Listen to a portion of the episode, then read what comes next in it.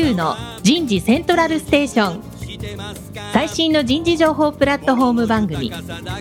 日本最大級の人事エグゼクティブクラスのコンソーシアムの代表を務めシンガーソングライターとしても活躍する楠田優が有名企業の人事や人事をサポートする企業の方をゲストに迎えて第4次産業革命時代に我が国の人事がなすべきことを模索しながら情報提供していきます。この番組は株式会社アイプラグ。タレンタ株式会社。株式会社ファーストキャリア。株式会社 AW ステージの提供でお送りいたします。日本の未来は明るいと思うなら。楠田優の人事セントラルステーション。最新の人事情報プラットフォーム番組、パーソナリティの楠田優です。今日は東京渋谷区恵比寿のタレンタのフロアから番組をお送りいたしましょう。えー、今日のテーマは JAL の採用変革の取り組みになります。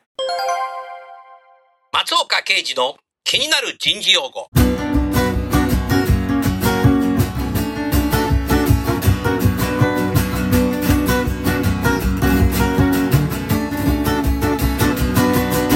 エンゲージメント。エンゲージメント。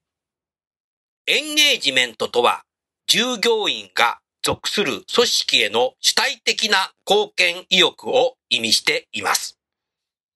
一般的には、従業員サーベイなどの方法によって定量的な指標として測定されます。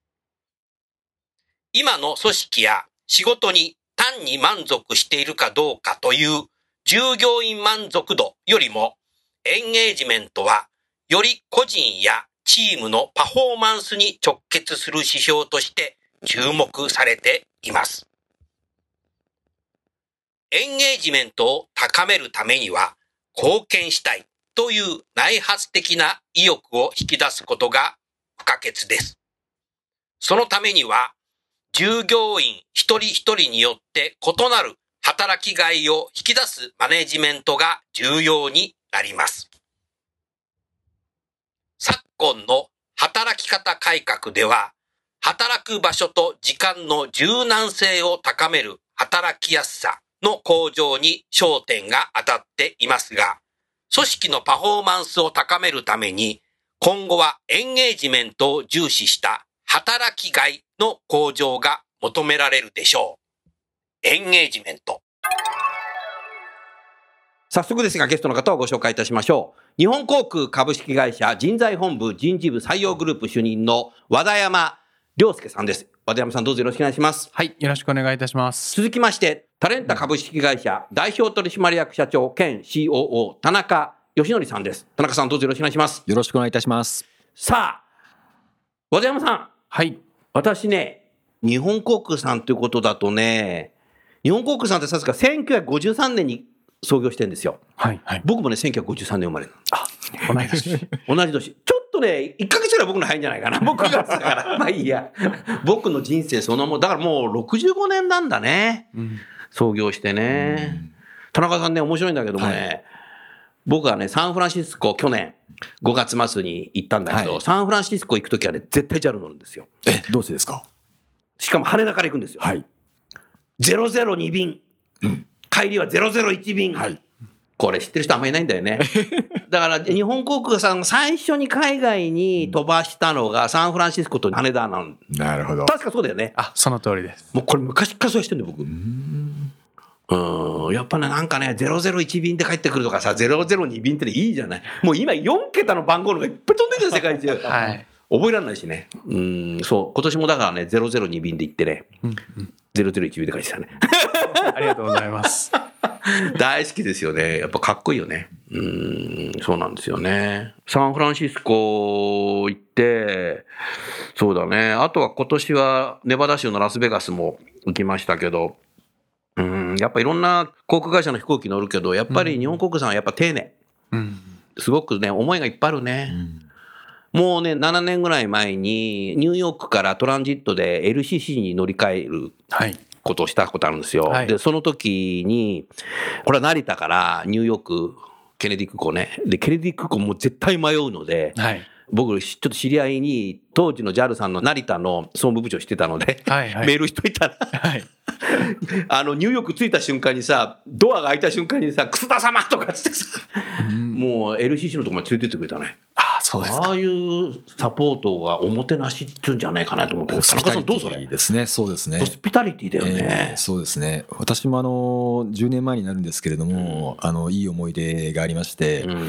成田で出国した後に、うん。外で携帯電話を借りるのを忘れちゃったんです10年前だとまだ携帯だよな。うん。はい、うん。でそこで JAL のグランドスタッフさん女性の方にですね、うん。相談してですね「えー?」なんて言われてしまいまして「それは厳しいですよ」なんて最初言われたんですけれどもあのなんとかしてくれたんですよね。なんとかしてくれたの？はい。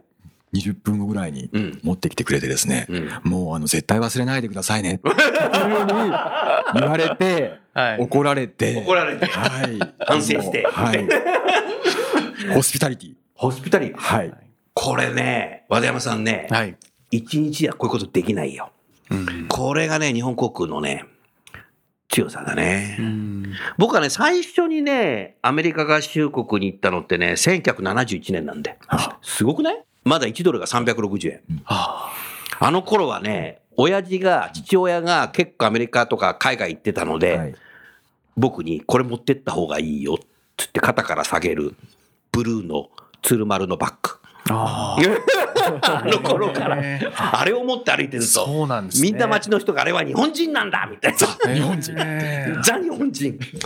1971年だよ。あ、そうですか。そうでしょ？うん。ねえだうん、だからやっぱね、日本航空のブランドっていうのはやっぱすごいなってことですよ。でもさ、近年、鶴丸のマーク、なんか、一時なかったけど、また復活してんだけど、はい昔のとちょっと変わってきてるよね。あ、あの、ちょっとだけデザインが変わってます。ちょっとだけねはい。それわかんない、俺は。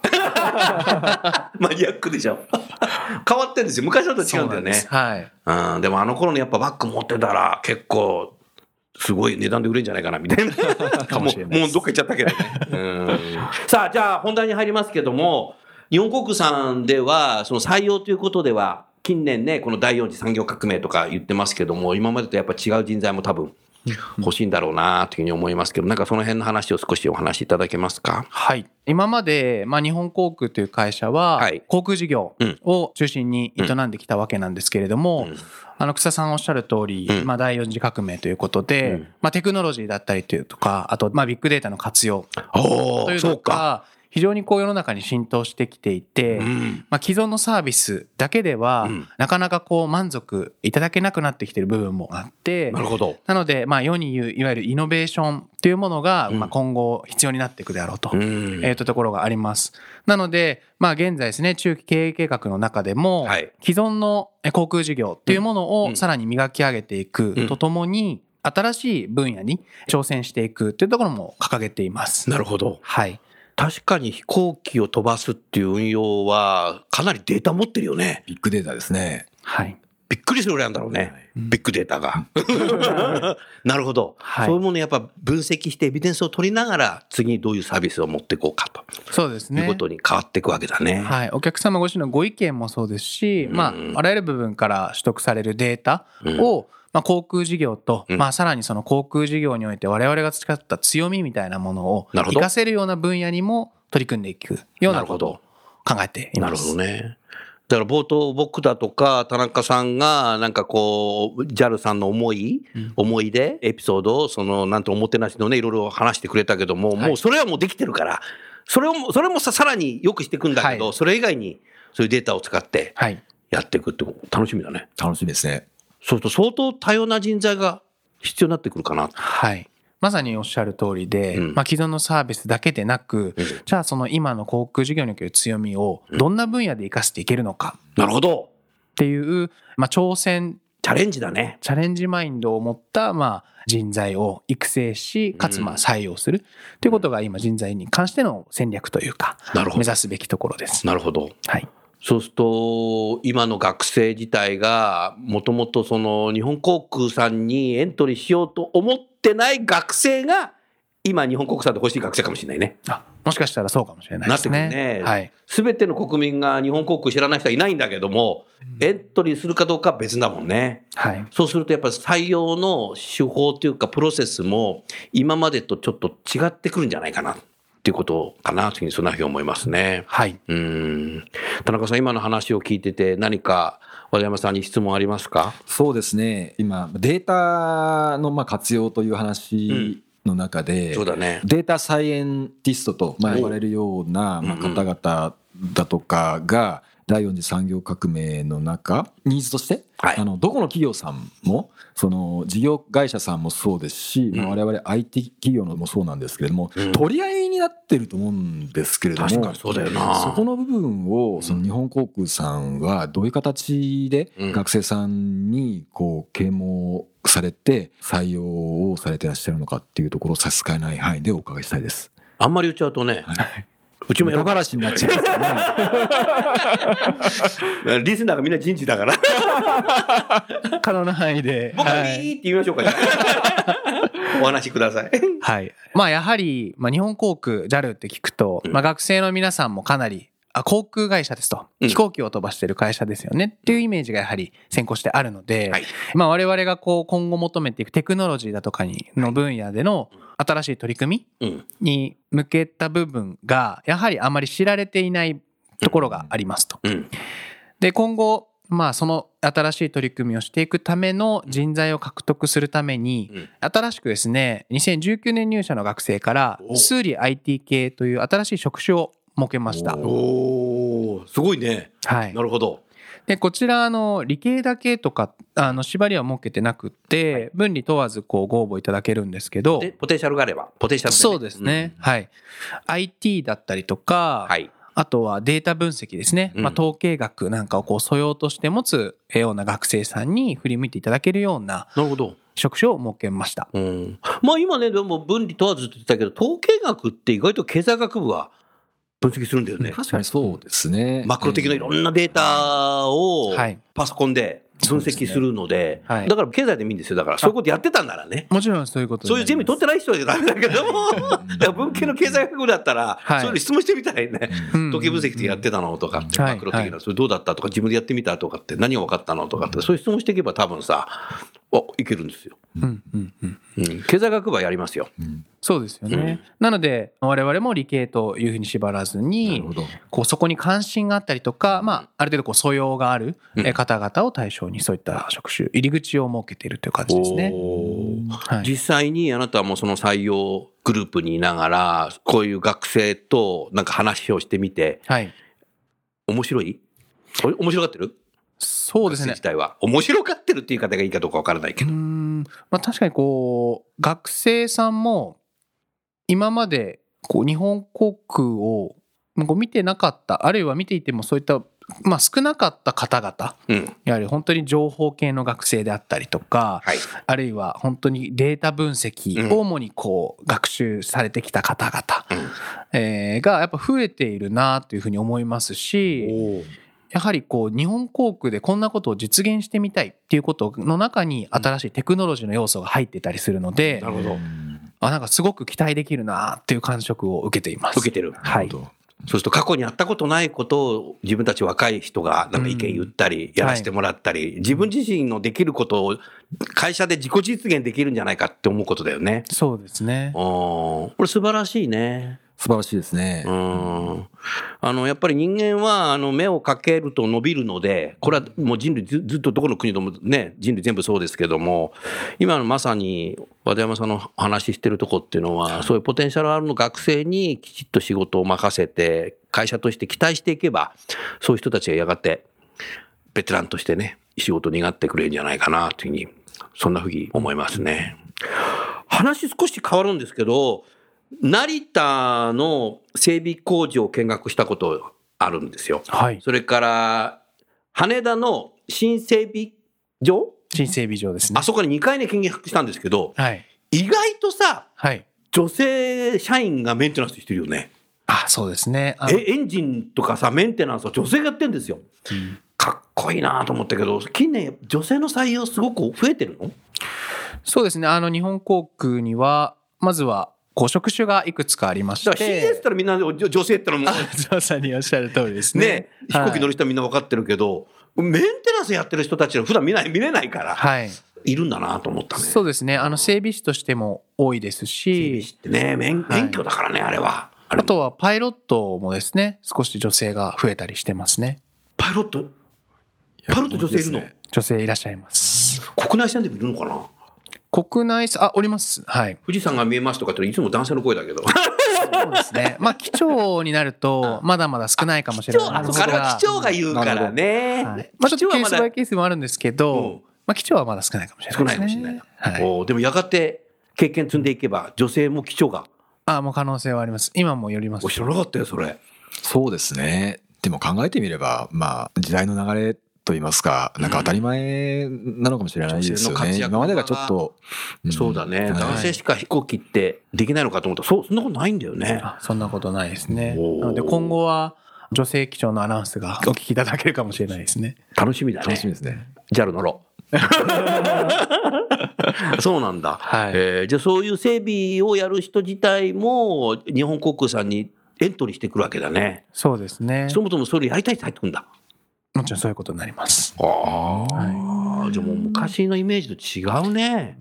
なんか整備って言うと男社会って感じだったけど。そうですね。ただ、やはりそう少しずつ変わったりしていますし、まあ、女性が働きやすい環境、うんえー作りもまあ全社的に取り組んでいるところですね。なるほどね。はいなるほどね。さあ、それじゃあ、あの、20でインターンシップだとかいろいろこれ始まってますけども、20のインターンシップだとか、この採用のプロセスを少し変えてみようとか、こういうことやってみたいなっていうの何かあれば、ぜひご紹介いただけますか？はい。えーまあ、20年入社の方々に向けて、うん。去年新しい取り組みとしてうん始めたのがまずサマーインターンシップ、サマーインターンシップ、いいね。はい、を9月に実施しました。何日やったの？2日間をうん3日程 ?3 日って。実施しました。すごい応募があるんじゃない？そうですね。あの、皆さんから、まあ、学生の皆さんもこう、夏から、うんえー就職活動を意識して動かれる学生の数が増えているので、うんまあ、それに伴って、えー多くの方々からエントリーをいただきました。なるほど。はい。2日間、ちなみにインターンシップって何をされるんですか？と、まあ、こう、日本航空が営んできたうん企業の歴史と、お今後、日本航空がどういったところを目指していくのかおといったです。ね、あの、講義的なところと、うん。あと、実際に、えー日本航空の社員になって、うん。JAL の商品を考えてみよう。ワークを実施しますす。るの？はい。えー、ワクワクするね、それ。そうですね。あの、実際にこう、そういった座席の開発とか、機内のうんサービスを考える部署の社員が参加をして、すすごいね、リアルだね。できるだけこう、リアルに体感いただくということをこうコンセプトに。へえ。やってみて学生の感想というか、どうでしたか？そうですね。あの、ちょっと疲れた顔をされてもいますし、あの、非日常的だからね、それはね。入社しちゃったら日常になるから疲れないんだけど、はい学生はやっぱりインターンシップでリアルやると結構みんな疲れるってどころかしらも言いますよね。そうですれは非日常的なのは、多分ちょっと疲れるよね。今日もあなたはラジオ初めて出てるからちょっと疲れてるかもしれない。私なんかもうなんかよく知らないけど、あの、ディレクターに聞いたら、3つの番組持ってて、もう500回目ぐらい作ってるから 全然疲れないけど。うん、そうだよね。非日常だからね。ただやはりこう、ただこう、インプットされるよりも、うん。自分のまあワークだったりとかでアウトプットする機会があると、学生さんもこう満足されてる方々が多いですね。多い。はい。おーなるほどな。そういう経験すると、きちっとエントリー応募しようっていうふうになるよね。そうですね。そうなっていただけたら嬉しいですね。あの、学生さん聞いてたらエントリーしてくださいみたいな。そういうことじゃないけど。お願いします。なるほどね。田中さん素晴らしいね。そうですね。ええうん私も参加したいですね。僕も学生戻りたくなっちゃった うん、素晴らしいね。でも大変じゃない？それ。2日間のやつを3回もやっていくっていうのは。そうですね。まあ、学生の皆さんもかなりこう夏休みの貴重な時間を割いているので、うんまあ、我々としても、どうしても授業があったりすると学生さんもお越しいただけないので、うんそういった期間に集中的にうんそういった場を設けるようにはしていますやっ。てんのね。はい。でもその現場の社員の方も一緒に出てくれるんですけども、人事以外の人が協力的なんだね、採用について。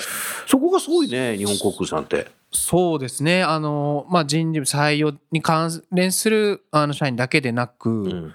こう様々な部署からうん力をいただきながら、おーはい。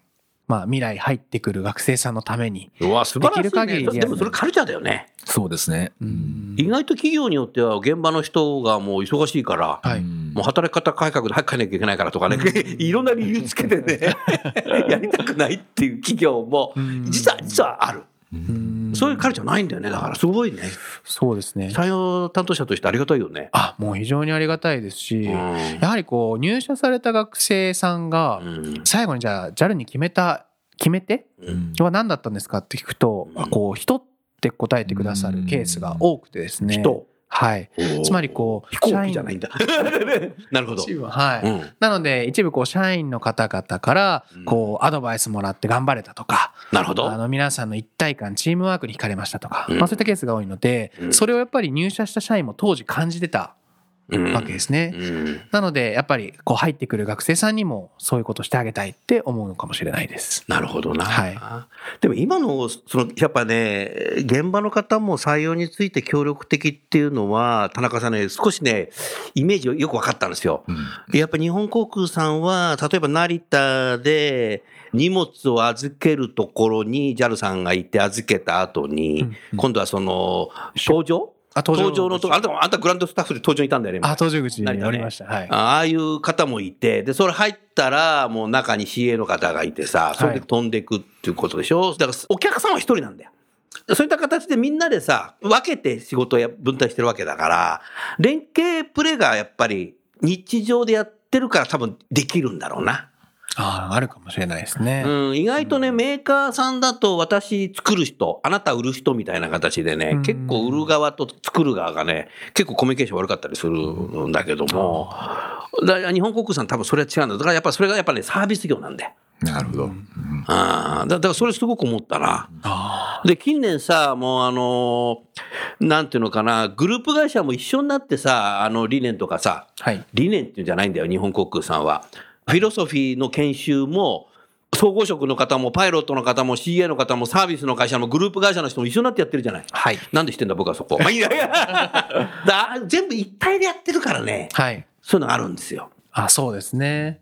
まさにこうサービスを作っていくときに、まあ私もグランドスタッフの経験ありますが、うんまあその先にこうサービスをつないでいく、まあキャビンアテンダントにどうしたらいい形でつなげるかなっていうのをイメージしながら働いていく必要があるよってやっぱ教わあ、教わってましたし、それがだからまさに採用やっていても、現場の人も採用やるんだったら、それやっぱ一緒にやってくれるって。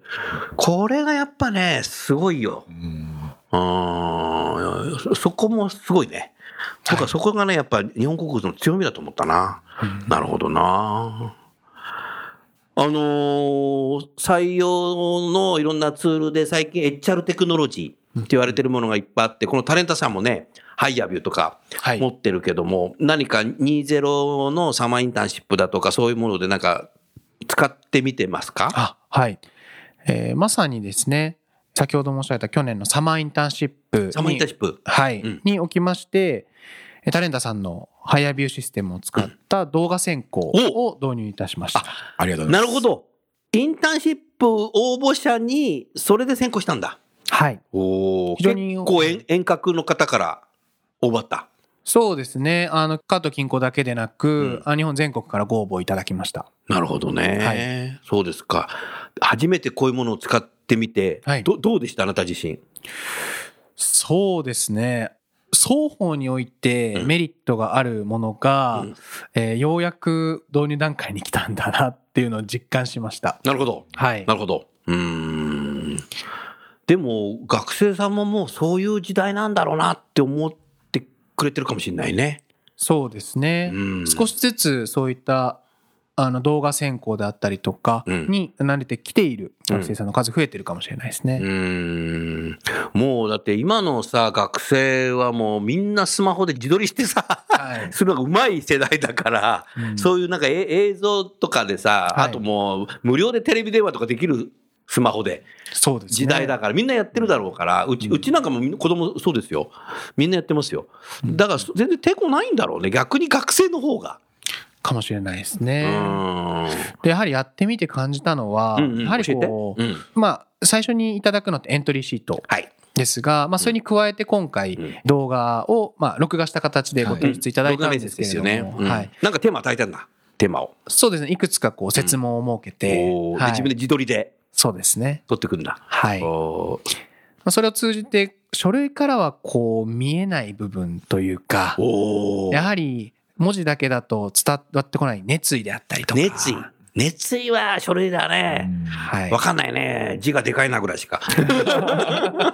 なるほど。はい。であったりとか、やはりこう、即座に質問されたことに対して回答するので、まあそこにおけるこう、論理的な構成力であったりとか、なるほどっ。ていう部分が書類に加えうてん。見せていただけるのうで、ん。非常にそういった部分で学生さんの可能性をうん。より広く見るためのツールとして、うんあの有効だったんじゃないかなというふうに思います。なるほどね。田中さんさ、はい。もう、この採用の面接ってね、はい。まあ今インターンシップだけど、まあ書類選考で通して、はい。一次面接えでえ彼ら彼女がやってきて、どんどんって叩いて入ってきた瞬間に、ええ。っ？てもう3秒ぐらいで、えあ、この人あかんなみたいなっていうのは、多分誰でも経験してる。そうみたいですね。でも、やっぱり3秒でお帰りくださいってのはできないし、双方にとって。将来のお客様でもあるわけだから、はいええその無駄ってのはもったいないね。しかもそれだけでさ、地方からさ、やってきたりしたらさ、一体何なのかなって。でもそれ、そういうプロセスでずっとやっぱやってきた時代っていうのは永遠にあったわけ、えーですよ。はい。でもこれは、それがないよね。だから多分自分で自撮りする人も、一回目やったら失敗したらもう一回、これ撮り直しできるんでしょ？できますね。はい。自分で一番いいやつを多分送ってくるだろうから、でそうですね。せ先行しても彼の声も彼女の声も聞いてるし、はい。あこういう喋り方の人が来るんだってなると、うん。うん。実際インターンシップ来た時に、あ、彼のまんまじゃん、そのまんまじゃんってならなかった？ああまさにそうですね。なるよねはい。お互いにウィンウィンになるよね、これ。はい。なるほど。そうですね。あの、そういった部分もそうですし、いわゆるこう業務の効率化っていう部分でも、はい。えー面接官うん。が、こう、面接をするときって、事前の準備が非常にたくさんあって、大変ですよね。やはり施設であったりとか、うんもちろん当日のオペレーションもそうですし、うんえー時間も場所もこう制限されがちなんですけれども、うんやはり、えーそれが動画で行えると、うん。時間も場所もとらわれずおにね。はい、評価することが、先行することができるので、うん。まあ、そういった部分で非常にこう、企業側にとってメリットもありますし、うん。あとは楠田さんおっしゃる通り、学生の皆さんも、うん。あの、それこそ日中平日は授業で面接に行けませんだったりとか、うん、あるある。はい、という学生さんにとっても、うんまあ夜、こう、ご自宅で取れたりするので、なるほど。そういった部分ですごくこう、メリットがあるんじゃないかなというふうに、なるほど。はい、ね思います。それってやっぱ面接っていうリアルな場っていうのは、そこに面接を立ち会った人しかそれを彼ら彼女たち見てないわけだけども、はい。録画したやつっていうのは、みんなで見れるじゃない？そうこの人どう？あの人どう？うん。繰り返し見てみたりとかさ、でみんながいい、いいね、いいねって言ったら、じゃあもうその人呼ぼうみたいな。それ、そういうことも使おうと思ったら使えるもんね。そうですね。ねえはい。うーん、なるほどな。ハイヤービューって、その最初使うときって難しかったの？そんなでもない？いや、非常にこう、操作性がまあ高いというか、高いわかりやすよかったです。よかったです。うん。非常にわかりやすくてですね、うん。複雑なところがあまりないというか、あ、そうなんだ。はい、そういったところはまあ一部は助けていただいたりもしてるんですが、こう感覚的に操作ができるっていうところが、あの我々にとってもそうですし、あの学生さんにとっても非常にわかりやすくなってるんじゃないかなと思います。なるほどね。はい。でも、今思ってたんだけども、そういった形でインターンシップした人が将来えあの入社してきてさ、2年、3年、4年ぐらい経ってさ、逆に今度採用担当者になった時にさ、はい。すごくなんかいいよね。逆側で今度やるっていう。うんうんうん、そうなるともう当たり前の会社になるね。あ、そうかもしれないですね。うんはい。なるほどね。採用担当者の働き方の改革になってるよ、これ。無駄なことやんないもんね。そうすると今後は、その本採用、はい。インターンシップじゃなくて、の方にも何か使ってみたいですか？そうですね。今まさに検討している段階ではあるんですが、はい。あの、実は今月、えーインターンシップを実施する予定で、うん。まあ、大体去年の12月ぐらいにこう応募を受け付けて、うん。そちらでも動画選考はやるの？やってます。はいなるほどね。まあ、それも踏まえて、うんえー本選考に向けて検討していきたいと思っやっています。おー、面白いね、田中さんね。そうですね日本航空さんの、まあ、去年のサマーインターンなんですけれども、はいその学生さんのうん録画面接の完了率が破格の数値だったんですよね。何それ、破格の数値。要は招待された学生さんのうんものすごい数の方々がきちっと録画を取られて、なるほど。あのエントリー応募されたっていう真面目だねところで、うん。あの録画面接という手法そのものを我々日本に展開し始めて4年目になるんですが、うん。先ほどもありましたが学生さんのアクセプタンスがうん。加速度的に上がってるなっていう印象があります。そうなんだ。はいなるほど。やはり初年度4年前はですね、うん学生さんこの新しい手法で取ってくれるのかなってところがちょっと不安感っていうか。心配だったあるんだろうね部分がうんありましてそこをお客様と一緒にうんチャレンジしながら、まあ、4年経ったっていうところなんですけれどもうんだんだん学生さん自身がなんか書くよりも取る方がいいしかつ、んまさに先ほど和田山さんおっしゃっていただいた自分自身のその熱意や思いっていうところをうんやっぱり亀井よりも伝えられるっていうところは、うんあの学生さんに対してあの、まあ、受け入れというところがあのどんどんまあ高まっているのかなとまさにデジタルネイティブうんなのかなっていうふうに感じます。なるほどね。和田山さんもデジタルネイティブ世代だよね。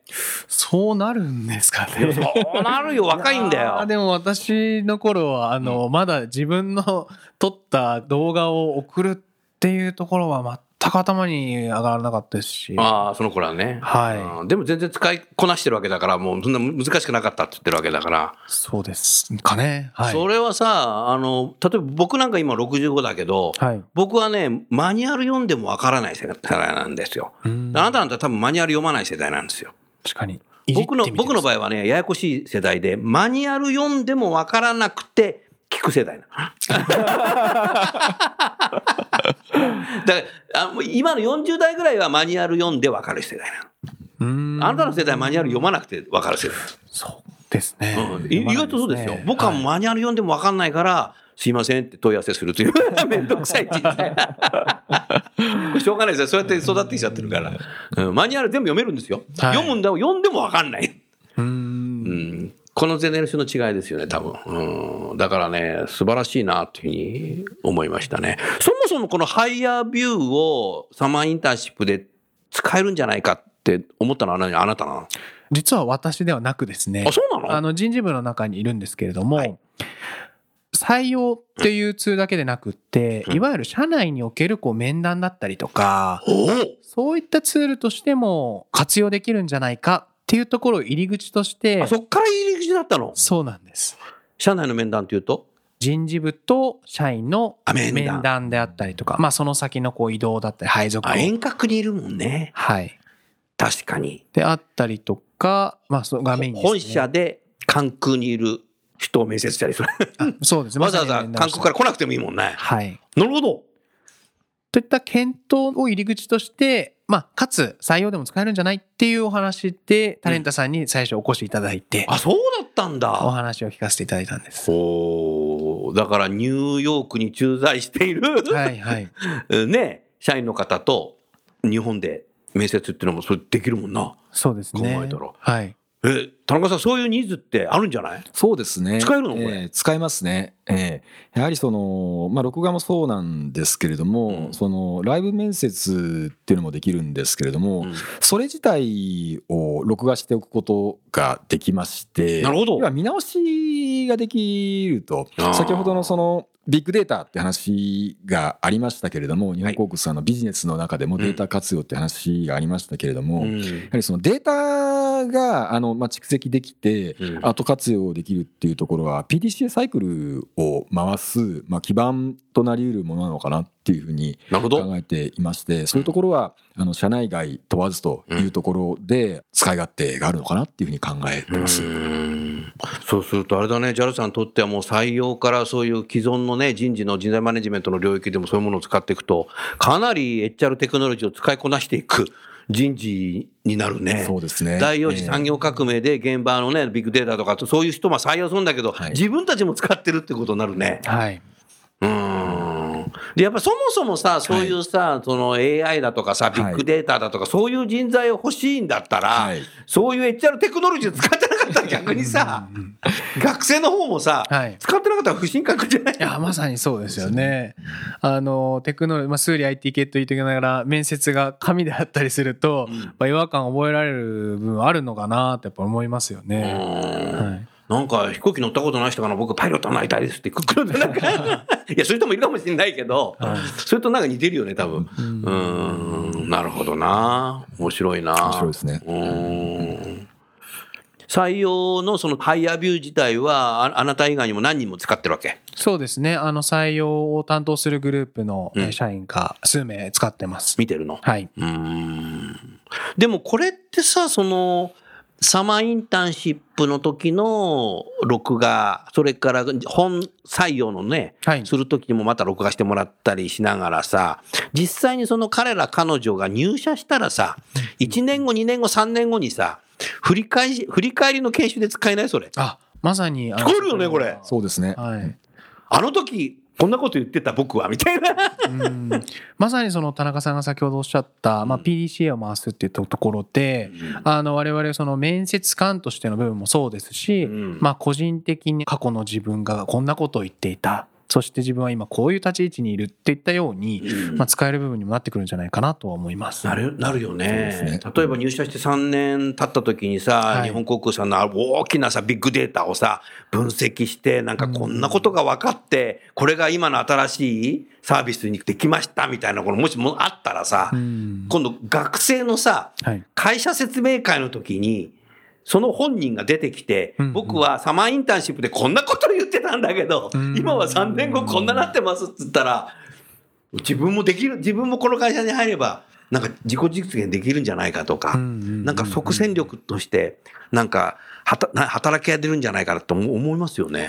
確かに定点観測を学生に見せるっていうのすごいんじゃないこれ。ねえ。はい録画してなかったらサマーインターンシップの時何喋ったかなんてさ、誰も忘れ、みんな忘れちゃうもんね。うんうん。だからそういうなんか、やっぱ録画してあるっていうのは、後で使えるね。そうですねこれ残ってるんでしょ画像は。そうですね。ええ残しておきますね。時間来ると自自動的に消えるとかじゃない。あのーなんていうんですか、設定することができましてって話で、うんあの、置いとくことがずっとできますし、うん消す設定っていうのもまあ自由にできますね。はい。うんなるほどな。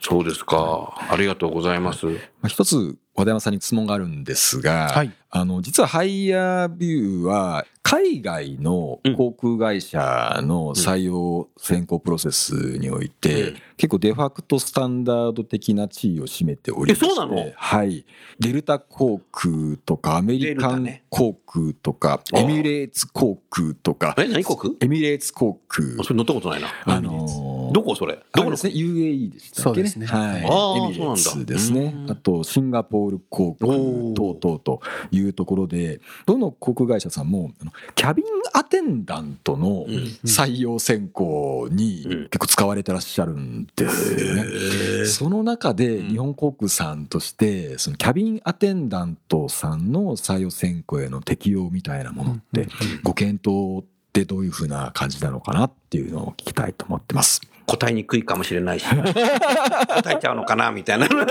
や実際に検討はしていてまだ導入はされてないですが、うん。というのもハイヤービューのシステム上、うん。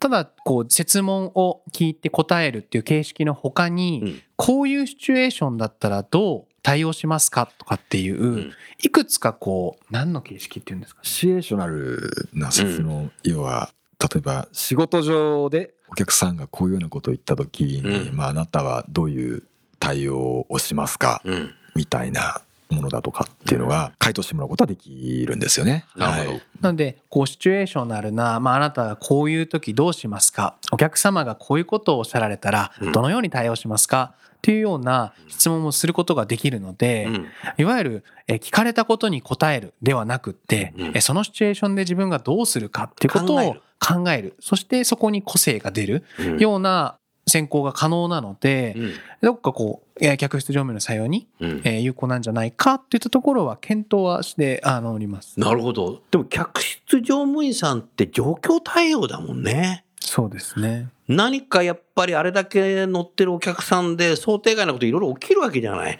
うんもう雲の上走っててさ、時差の関係でみんなもう真っ暗にして窓閉めてる時にさ、大きな声でくしゃみするおじさんとかいるじゃないくしゃーとかって、その時にあなただったらどうしますかって毛布をそっと持ってってかけてあげますとかっていうこと言えば、お、この人は適材だな、みたいな。例えばだよ。そんな質問するかどうかわかんない。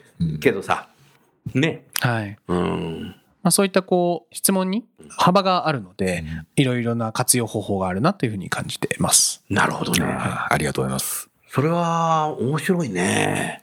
うん、なるほど。田村屋の健康ポイント。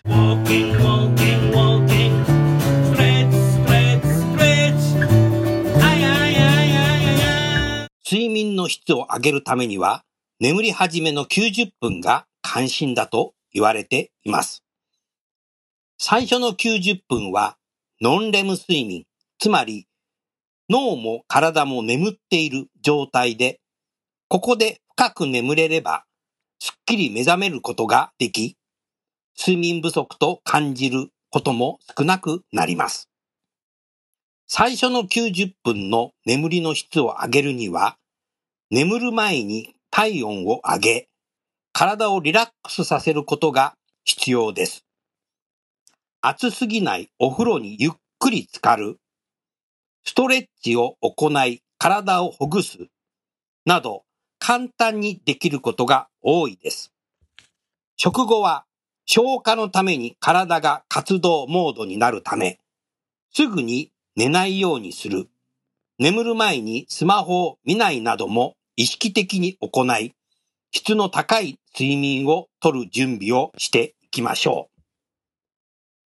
睡眠の質を上げるためには、眠り始めの90分が関心だと言われています。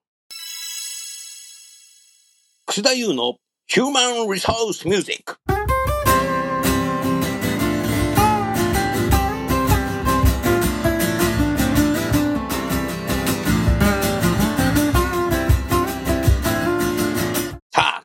送りするテーマは、輝け飛び出せグローバル人材。2016年1月16日に東京の代官山で行ったライブの模様で、オフィシャルブートレック、ライブイン代官山2016、楠田優 and Friends の CD の中から10曲目に入れている曲になります。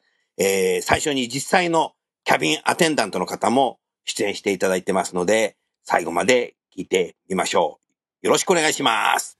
Ladies and gentlemen, thank you for choosing Kusuda Airline Flight 69 for San Francisco. The captain of this flight is Yu Kusuda. Please remain seated until the live has finished. 皆様、クスダエアラインサンフランシスコ行きにご搭乗いただきましてありがとうございます。この飛行機の機長は楠田優でございます。ライブが終わるまでお席にお座りのままお楽しみください。Ladies and gentlemen, we are now ready for takeoff. Please enjoy the fantastic music. Thank you. 皆様、まもなく離陸いたします。どうぞこの素敵な曲をお楽しみください。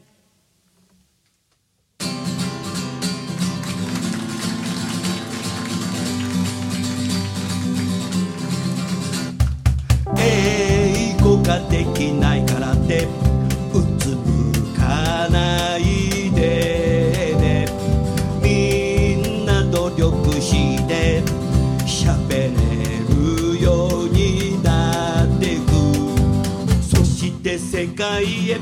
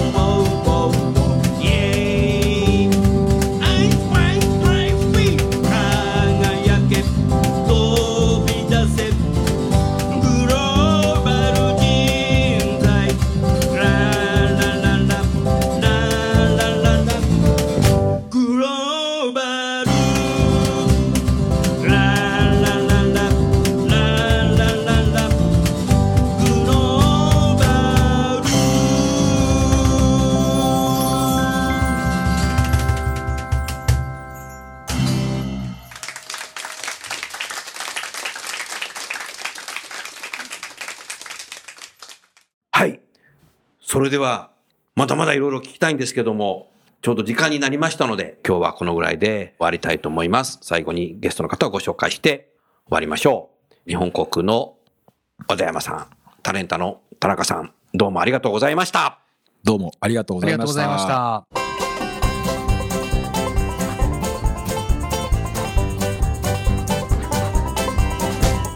た。今日の番組はいかがでしたか？楠田優のサードアルバムの中から「輝け飛び出せグローバル人材」とともにお別れです。この番組は企業から学生に直接オファーを送ることができる新卒向けダイレクトリクルーティングサービスを提供する株式会社アイプラグワークハッピーな世の中を作るをミッションとし世界の HR テクノロジーを日本市場に展開するタレンタ株式会社。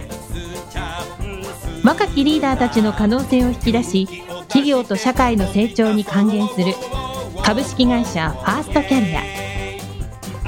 職場でできるストレッチと質の高いウォーキングを提供する健康経営サポート企業の株式会社 AW ステージの提供でお送りいたしました。それでは次回もお楽しみに。届けてゆこう。